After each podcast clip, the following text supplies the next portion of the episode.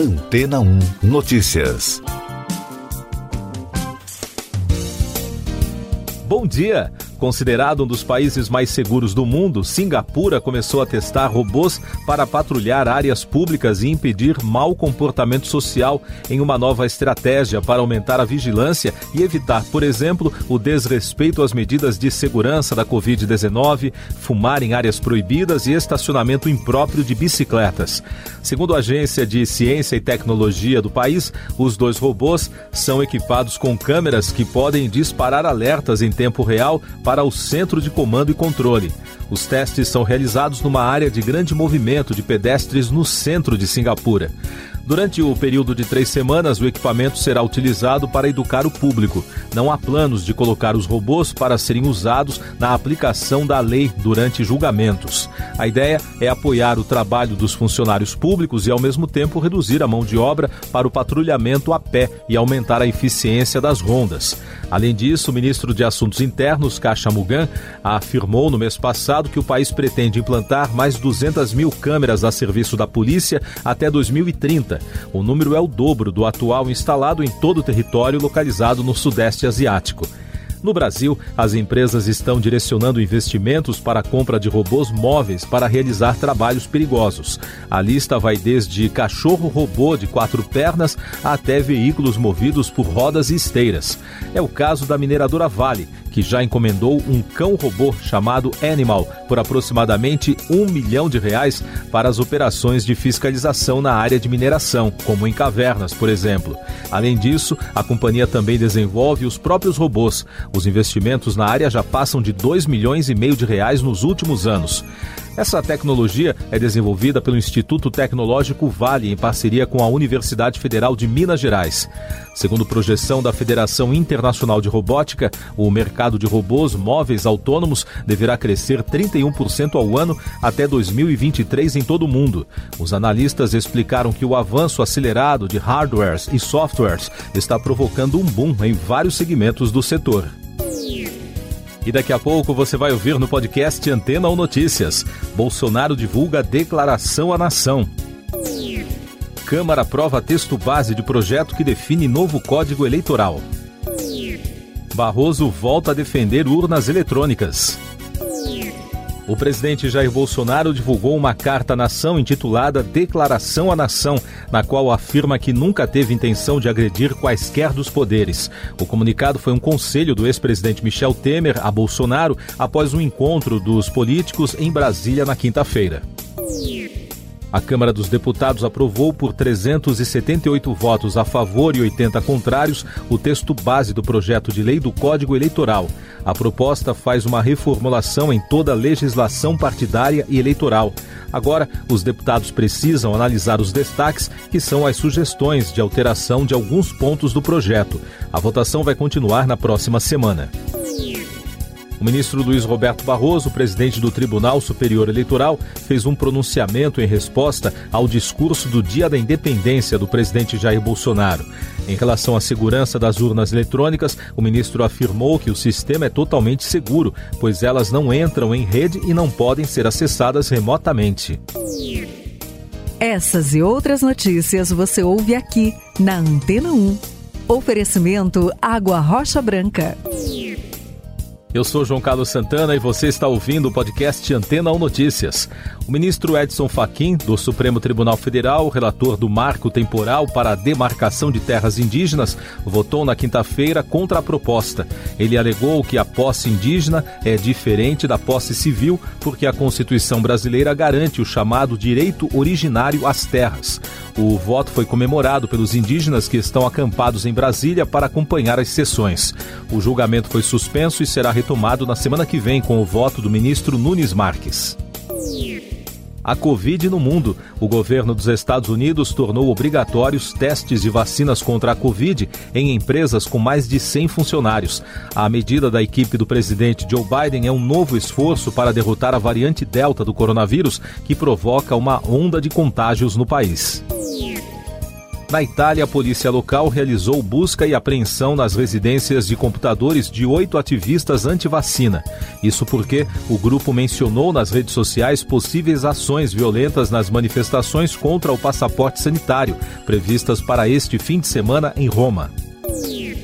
No Brasil, o país registrou na quinta 747 mortes por Covid-19 e soma agora 585.205 óbitos desde o início da crise. Os números mostram a menor média móvel de mortes nos últimos sete dias, desde 13 de novembro. Em casos confirmados, o Brasil totaliza pouco mais de 20 milhões e 900 mil infecções desde o início da pandemia, com mais de 32 mil diagnósticos em 24 horas.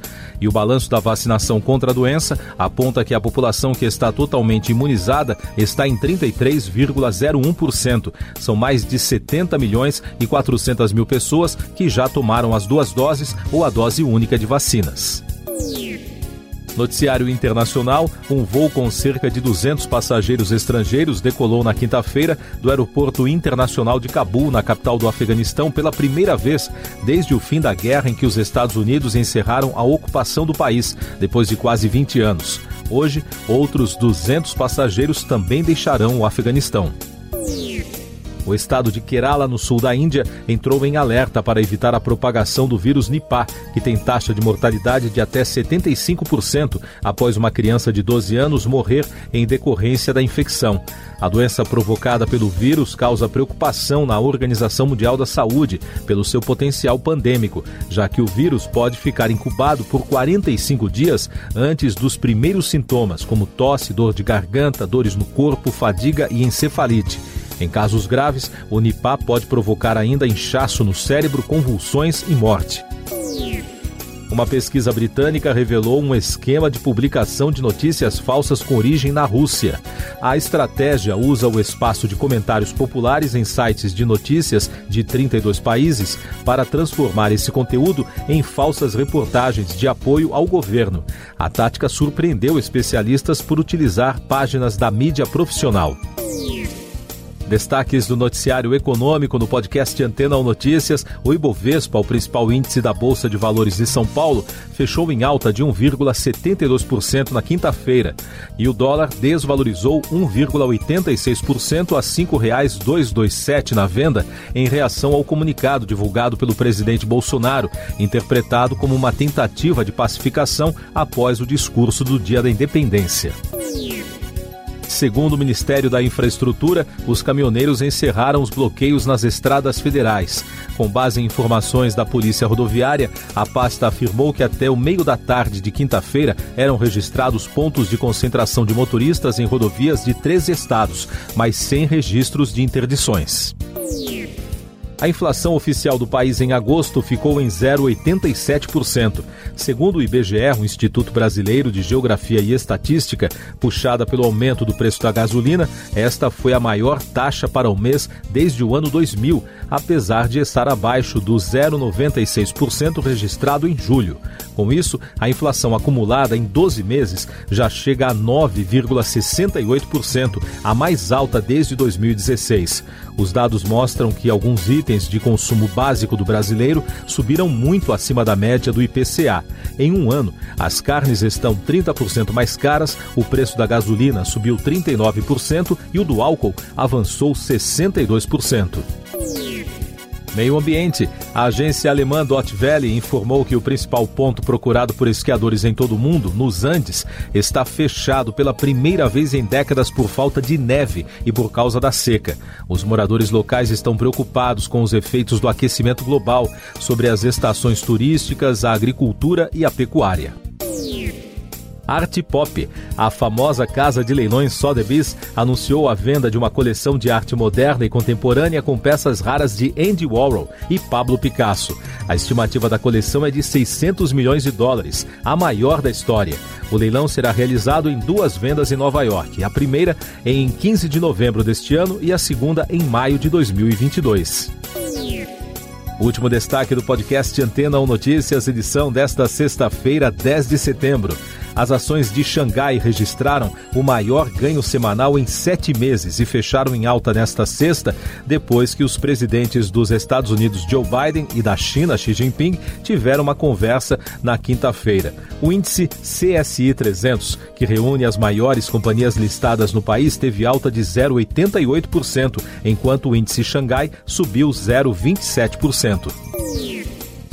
Siga nossos podcasts em antena1.com.br. Este foi o resumo das notícias que foram ao ar hoje na Antena 1.